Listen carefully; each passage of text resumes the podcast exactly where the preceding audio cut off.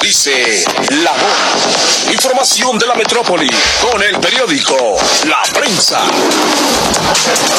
Con el colega Alvarado. Colega, buenas tardes. Buenas tardes, Federico. Buenas tardes, amigos Rodescuchas. Comentarles que la estación Tacubaya de la línea 1 de la red del sistema de transporte colectivo Metro fue escenario de un accidente y es que alrededor de las 23.37 horas de ayer martes 10 de marzo el tren 33 se impactó contra el tren número 38 sobre la vía en dirección observatorio en la estación Tacubaya. A consecuencia de ello, un usuario murió prensado entre los hierros retorcidos de los vagones y un total de 41 viajeros más resultaron heridos, entre ellos los dos conductores de los trenes. Únicamente 16 personas requirieron el traslado a una unidad hospitalaria, de ellas 11 fueron atendidas en la clínica Durango, donde permanecen 10, uno de ellos presentó lesiones menores y fue dado de alta. Dos personas se encuentran en el hospital Magdalena de las Salinas y uno más en la Cruz Roja de Polanco, por lo que de los 16 trasladados, solo cuatro continúan internados y fuera de peligro. Peritos en siniestros de la Fiscalía General de Justicia de la Ciudad de México llevan a cabo las investigaciones a fin de conocer los motivos que originaron este accidente.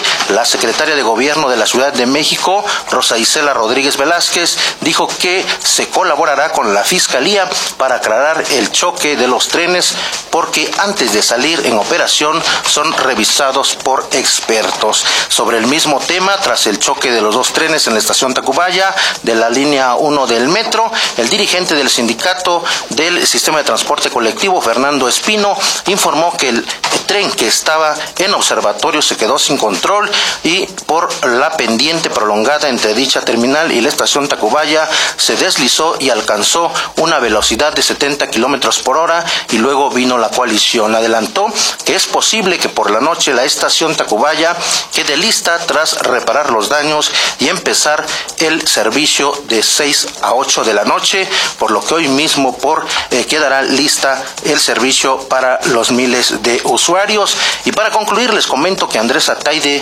eh, presidente del Partido Acción Nacional en la Ciudad de México, consideró que ante el lamentable accidente del sistema de transporte colectivo, es momento de que la jefa de gobierno considere la renuncia de Florencia Serranía como directora del metro. El líder del PAN capitalino refirió que no es la primera vez que sucede una tragedia en, en la actual, ya que el año pasado una persona perdió la vida porque no se siguieron los protocolos de seguridad y hoy por un error humano los trenes chocaron y lamentablemente una persona también fallece y otras más resultaron heridas. Desafortunadamente dijo, este accidente es resultado de no invertir en el metro, pues el año pasado se recibieron un presupuesto para inversión y mantenimiento de 3.817 millones de pesos y solamente ejercieron 1.800, teniendo un subejercicio de 2.015 millones de pesos que obviamente impacta en el detrimento del servicio a los usuarios. Con esto,